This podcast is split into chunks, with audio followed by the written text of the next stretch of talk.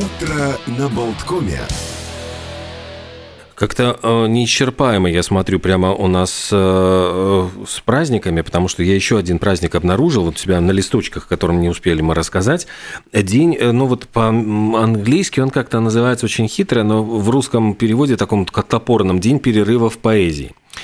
То есть э, имеется в виду, что дай поэтам отдохнуть, сочини сам. И предлагаю вот людям действительно заняться сочинением собственных стихов, ну и заодно припомнить, может быть, стихи любимых поэтов. Ну, дескать, вот пусть поэты в этот день немножечко передохнут и наберутся сил для того, чтобы нас порадовать новыми какими-то произведениями, а мы вот сами попробуем что-нибудь тоже сотворить. Ну и заодно, может быть, чтобы понять, насколько это сложно, потому что, э, вспомнив, не, не знаю, как Э, и его друзья, там вот была прекрасная... Зову себя Цветик. Да, где он, где Цветик объяснял Незнайке, как сочинять стихи. И, кстати, объяснял очень неправильно, потому что, смотри, он там объяснял, говорил, ну как, э, ну, главное, чтобы была рифма. Он говорит, а что такое рифма? Это когда заканчиваются слова одинаково. Он говорит, ну как, вот э, тарелка селедка. Он говорит, нет, это не рифм. Почему? Они же заканчиваются одинаково на К. И Цветик никак не мог ему объяснить вот э, сам принцип стихосложения. А ты говоришь, объяснял неправильно, по-моему. Правильно объяснял. Потом попросил... Тарелка, селедка, не рифма. Нет, так он говорил, что они заканчиваются одинаково же на К. Тарелка, селедка. А потом он говорит ему, значит, господи, вот э, придумай к слову пакля, значит, рифму. И не знаю, как долго мучился, вот не рвакля говорит, но нет такого слова. Говорит, ну так а ты сам придумай. Ну, Цветик плевался, ни, ничего не смог придумать. И потом, не знаю, когда сочинял эти прекрасные стихи, вот его Казинникова э, в новой книжке, я просто прочитал, он там приводил пример все время говорит, прекрасные же стихи. Э, Торопышка был голодный, проглотил утюг холодный. Говорит, это какой смысл? Ведь он так торопился, что даже он не успел подогреть утюг, дескать, вот его проглотил холодным. И когда Торопышка начал возмущаться, говорит, никакого товарища и там никакого утюга я не глотал, что он врет. И начали, не знаю, что ты придумываешь? Он пиши про то, что есть. Говорит, а про то, что есть, зачем писать? Это ж проза жизни. Ну, mm-hmm. то есть эм, поэты должны писать о том, что э, чего нету. И вот как раз ну, вот, вот Незнайкина, значит, философ философия, вот стихосложение, она и есть вот истинная. То есть истинный поэт пишет о том, что нет, он, он, он пишет о каком-то воображаемом, вымышленном мире, к которому, может быть, мы можем стремиться, или что-то такое идеальное. Ну, в общем, поэзия – это нечто, вот какой-то язык, который… Ведь поэты бегут вот впереди, они придумывают э, образы, придумывают специальный э, язык, вот как Маяковский сколько слов придумал, ввел в язык, которых не существовало до него. Ну, и, и футуристы, и футури... акмеисты. Да, да, да, вот они... Не, не говоря уже об отдельном Хлебникове. В Эмиоме пелись губы. Так что прекрасный праздник. Давайте отметим, может быть, сами чего-нибудь еще и насочиняем. Э, что еще? Сегодня, вот любопытная тоже э, дата, 145 лет назад родился Василий Шульгин, монархист, э, депутат Государственной Думы Российской. Вот судьба ему готовила такую удивительную судьбу – ну, простите за тавтологию, да. Да, да, да. да ну просто э, такие метаморфозы, то есть он был э, Шульгин э, тем, кто одним из тех, кто принимал отречение последнего русского царя Николая II. А, он, э, ну, будучи монархистом, он был одним из создателей Белой армии, вступил в русский общевоинский союз, э, очень долго боролся там с Советским Союзом. Его ОГПУ там заманил, это была классическая операция «Трест». Затем его в 1944 году арестовали на территории вот Югославии, которую освободили от фашистов, приговорили э, там, к длительному сроку, отсидел он во Владимирской тюрьме, и самое поразительное, он, э, ну, как бы изменил свои взгляды. Пройдя вот этот лагерь, написал два открытых письма эмиграции, говорит, давайте признаем советскую власть. И Никита Хрущев, пригласил его на 22-й съезд КПСС, который принимал программу построения коммунизма к 80-му году. То есть, понимаешь, человек, который принимал отречение у Николая II, был почетным гостем на 22-м съезде коммунистической партии. Ну, то есть, вот, вот так, чтобы разметала судьба человека, вот, наверное, редко, когда можно себе представить. Вот, ну, просто любопытный такой факт. А в 2009 году как раз, по-моему, была вот эта знаменитая история, когда призвали своих сторонников, там 27 партий, выйти на Домскую площадь, поддержать идею распуска Сейма. И ты помнишь, что ведь после этого э, начались беспорядки в старом городе. Да, конечно. И вот а тогда... Ты, ты был и, свидетелем. Ну, не, да, заметьте, проходил как свидетель. Только... Но я помню, что вот как, у меня был в руках телефон, который я боялся, вот, что вот-вот сядет, потому что я просто вел на Болткоме непрерывную трансляцию того, что происходило. Я оказался в самой гуще, в самом замесе. То есть мимо меня летали камни, сыпались стекла. Я помню вот этот момент, когда меня кто-то хватает за руку, а, просто вытаскивает вот с э, тротуара, и туда посыпались стекла, потому что туда влетел кирпич, и вот все эти стекла посыпали. То есть, если бы не это, на меня, я, я бы просто был осыпан градом стеклянных осколков. Ужас какой я нечеловеческий. Видел, причем э, рядом со мной вот стоял один корреспондент с камерой, который снимал, наверное, латвийского телевидения, просто в него влетел булыжник, и он просто вот э, упал навзничь. То есть просто э, ну, такие вещи происходили жуткие.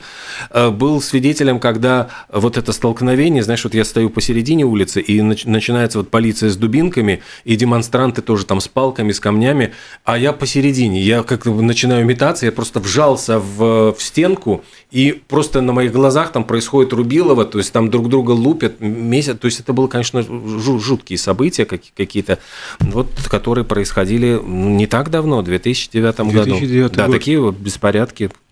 А значительно раньше, в 1869 в этот день в Риге вышла первая в Латвии частная русская газета «Рижский вестник». А, кстати, про то, что э, было относительно недавно, можете представить, 13 января 2012 уже года а, круизный лайнер, вот тот mm, самый Конкордия, Конкордия mm-hmm. да, э, потерпел крушение у берегов острова Джили, Италия, 30 человек погибли, двое пропали без вести – 11 лет прошло. А как позавчера? Ну, ебу. Да.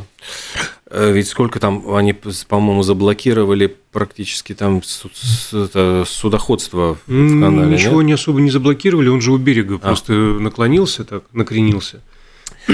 А еще в этот день приключилось, в 1964 году краковским архиепископом стал Кароль Вайтыла. Скоро, вот через какие-то там 2, 20 лет он станет папой римским. Родился Аркадий Вайнер, один из половинок вот, э, э, братьев Вайнеров, которые написали кучу книг, «Часы для мистера Келли», «Я следователь», «Визит к Минотавру», «Эра милосердия», конечно же, которая стала место встречи «Изменить нельзя», «Завещание Колумба», там масса огромнейших всяких э, популярных книжек. И получилось так, что Аркадий Вайнер, он работал в Муре в уголовном розыске, а его брат э, Георгий был очень популярным журналистом. И вот они объединили свои усилия, то есть один подбрасывал, я понимаю, идеи, случаи, а второй литературно их обрабатывал. И э, ну вот как братья Ганкуры, я не знаю, Ильф и Петров, вот еще один такой дуэт, Аркадий и Георгий Вайнеры писали вместе, действительно, ну, братья Стругацкие, понятно, там, там были тоже вот прекрасный пример. Как они это делали, они всегда оставляли в секрете. Но интересно, что вот Аркадий был очень серьезный, он играл на аккордеоне, он фотографировал, печатал на машинке, он э, слушал там какую-то музыку. Ну, то есть он был отличником. А Георгий, наоборот, он был э, жутким хулиганом, абсолютно плохо учился, и постоянно его старший, ну, э, его брат вытаскивал из каких-то неприятных Из историй. кутузок, прямо скажем. Да, чуть ли не из кутузок. А еще была такая драматическая история, они же, детство их пришлось на военное время, и они были в эвакуации в Самарканде, и нашли однажды на улице буханку белого хлеба. Это был такой драматический случай. Они притащили ее радостной домой, а мать говорит, э, побледнела, говорит, выбросьте ее немедленно, а мало ли что, вдруг ее отравили. Ну, то есть там, не знаю, там диверсанты там какие-нибудь там или что-то. Ну, в общем, мать сразу заподозрила что-то нехорошее. Ну, не может быть такого, чтобы лежала буханка хлеба. Они были жутко голодные и не могли устоять перед искушением. И вот говорят, что драматическая такая вот была сцена – и Аркадий, говорит, э, испытал хлеб на себе и только после этого накормил брата.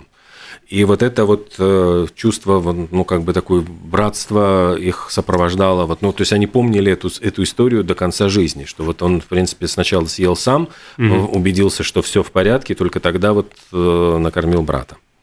Вот, ну, просто любопытная такая история. А в продолжение этой даты в истории и писателей 1928 году в этот день закончилось 77-дневное пребывание в России Теодора Драйзера.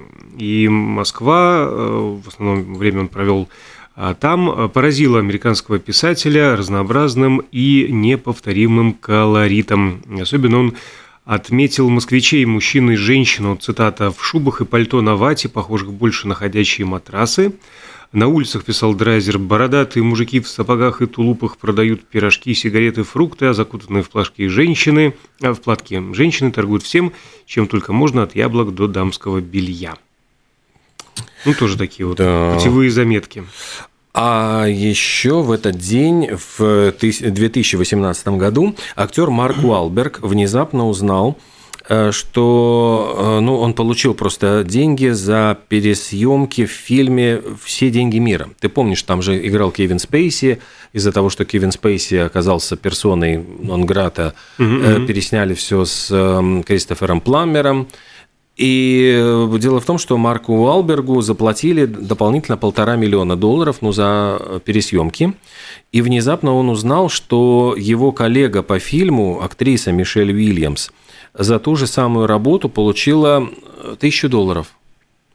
Как то есть, это может быть? Ну вот э, решили, что она не такая важная персона, может быть, ну то есть вот э, он, он звезда, и он оскорбился страшно, и тогда он пожертвовал вот эти полтора миллиона, я не помню, на благотворительность, и сказал, что ну вот э, в общем, выступил с заявлением, что он считает очень некорректным и некрасивым, что... А с коллегой поделиться? Ну, видишь, он выбрал такой странный путь. То есть, действительно, может быть, стоило бы половину просто отдать Мишель Уильямса, но он отдал все, все на благ... отказался от денег, отдал на это на благотворительность и э, вот погрозил пальцем и сказал, вот я считаю, Какой что... Какой благородный человек.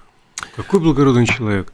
Вот Ему, значит, дали полтора миллиона, ей одну тысячу, он себе оставил всего 750 смысле? Почему? Ну, половина полутора миллионов.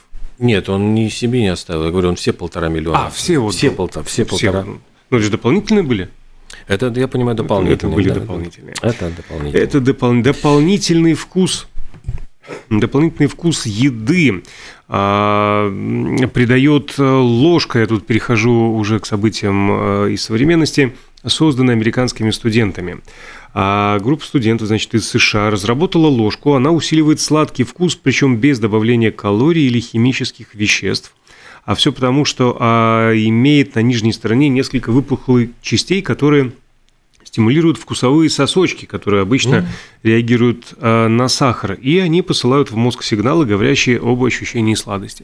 То есть не надо добавлять ни сахар, ни мед, ни варенье, так язык помассировал специальной ложкой, м-м, и сладко стало. Это вот, а как раньше говорили, сколько раз не скажи изюм, слаще не станет. Не надо говорить, надо язык помассировать, а зная где. А, причем а, это ответка японским студентам, которые придумали специальные палочки для еды, через которые проходит слабый электрический ток, а, который перемещает ионы натрия в пищу и усиливает соленый вкус. То есть э, меньше всех этих соусов э, соевых можно тоже использовать. Просто специальной палочкой тоже в рот себе ткнул, и то, то, то солоно тебе, то сладко тебе. Сегодня исполняется 35 лет э, сербскому актеру Милошу Биковичу который родился в Белграде, но активно снимался уже не у себя на родине. По-моему, началось все с «Солнечного удара» Михалкова, а потом и «Отель Элеон», и «Грант», и были там «Духлес-2», «Лед», э, ну, «Холоп», там самый знаменитый, пожалуй, его там. В общем, много всяких картин с его участием, такой красавчик, сербский красавчик. А говоря про кино, значит, сейчас же отмечают 25-летие «Титаника». Опять, значит, теперь Джеймс Камерон решил по новой выпустить его на экраны. Я помню, что выпускали уже 3D-версию. Я, кстати, Я думал, ты про торговый центр, не так давно снесенный. Ну, как раз под песню из «Титаника» «My Heart Will Go On». Там же была целая ну, начали его сносить, вот запустили в, громко на динамиках эту песню. Так вот, к 25-летию решили все-таки еще разочек его запустить в прокат. Ну и для рекламы выпустили э, постер и этот постер вызвал очень большие вопросы. Дело, ну, некоторые говорят, что наверняка постер создавал мужчина. Потому что Кейт Уинслет, она стоит боком, ее как бы обнимает Ди Каприо, она, э, лицо у нее повернуто боком, и та сторона, которая к зрителю, там у нее завиваются кудри.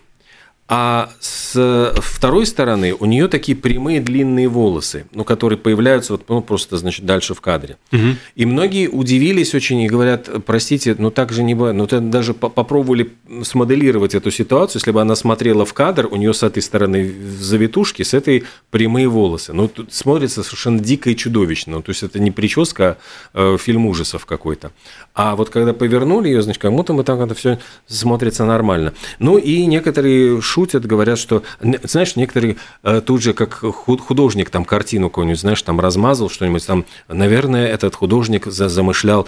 Тут говорят, вы понимаете, это метафора двойственности характера персонажа. Угу. Аккуратные кудри обозначают принадлежность героини к высшему обществу, где чувствует она себя загнанной и в ловушке, а распущенные волосы олицетворяют ее любовь к Джеку и тягу к свободе.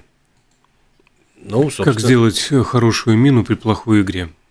Не ну, заметили косячок на плакате на да, фотке? но затем... Надо, надо как-то вот... вот... Я, кстати, сейчас его пытаюсь найти. Вот я тебе хочу показать, чтобы ты убедился, вот как это смотрелось. Вот кусочек из плаката, вот здесь у нее кудри, а здесь у нее прямые волосы, вот, а, ну, которые... Никогда не обращал внимания, Да, честно. и, кстати, этот плакат ведь достаточно популярен. То есть... На э, маечках он был и на прочих элементах одежды. А сегодня исполняется 96 лет со дня первого концерта. Это состоялось в питерском клубе «Арт-клиника» группы «Ленинград». Собственно, Уже, да. день рождения. Э, что теперь творится и с Ленинградом, и со Шнуровым? Со Шнуровым, да, вообще. Не, ну один момент беда, конечно, была. Сейчас вообще пропал с экранов радаров. Не, ну там где-то в КВН, по-моему, в жюри сидит. Да ты что? Да, да. Шнур? Судит КВН. Вот такая вот. Сегодня еще появился на свет Орландо Блум, которому сегодня исполняется, сейчас скажу, 46 лет. Всего? Ну да, ты думал, что Леголас-то наш взрослеет ну, уже. Я-то думал, побольше ему. Ну, а Лиаму Хемсворту сегодня 33. Это австралийский актер. Но его, я понимаю, братец, конечно, затмевает старший э, Крис, который там Тор, там и все. Но Лиам, э, он снимался в «Голодных играх», а потом как-то у него не заладилась карьера. То есть вот я понимаю, что тяжело, знаешь, вот когда братья еще похожие немножко вот физиономии, их я тоже часто первое время путал. Поэтому вот у Лиама не задалась карьера, хотя там есть, говорят, еще третий брат, так у него совсем все беда. То есть там первые два брата просто ему дорогу перешли. Так что все не так просто в этом мире. А... Да. 69 лет Алексею Глызину. Зимний Господи, сад. Зимний сад. Не пугаете просто угу. этими датами. Конечно. Даже Артуру Вахе, актеру, уже сколько там? И то 59. А он выглядит гораздо более ну, пенсионерно, скажем так. Глызину скоро 70 будем отмечать. Ну, как так может быть? Я не перестаю, на самом деле. Еще день рождения сегодня Патрика Демпси, ему 57 лет, э, актрисе и продюсеру Ирине э, Апексимовой. Э, так, и вот еще отмечает день рождения, 65 лет, Сергей Газаров. Угу. Он тоже очень популярный актер и режиссер. Ну, не знаю, мне он очень нравится. Чем-то он мне, знаешь, напоминает Джеймса Гандальфина. Вот я не знаю, почему, вот по типажу как-то вот они немножко вот... Э, они оба тоже играли таких гангстеров, бандитов э, по молодости лет, так что мне кажется, что... Ну, такой спокойный, упитанный, с волосатыми руками. Да. Действительно, один типаж, так оно и есть. Ну что, я могу продолжать и продолжать, собственно да, говоря. Ладно. Да, еще. Но... А продолжать, продолжать особо не, некогда, у нас две минуты остается. Ну, давайте просто упомянем давайте. из каких-то событий и дат, что э, в 1962 году на первом месте в американском чарте синглов была песня «The Twist», Twist again, Чаби Чекера. Причем он впервые попал на первое место в 60-м году и затем вернулся через два года снова с этой же песней. Это был, кстати, редчайший случай в истории американских чартов. На тот момент вообще первый, когда одна и та же песня дважды возглавляла чарт.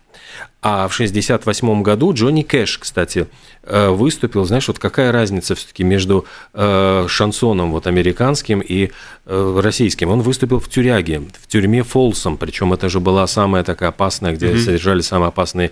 Я даже помню какие-то правила самообороны там тюрьмы Фолсом публиковались в интернете, там какие-то страсти мордасти. Вот он выступил с концертом, и концерт перед двумя тысячами заключенных тюрьмы Фолсом Фолсом, затем был выпущен как альбом, концертный альбом, и стал невероятно популярен, и э, сама песня Folsom Prison Blues э, стала хитом большим в карьере Джонни Кэша.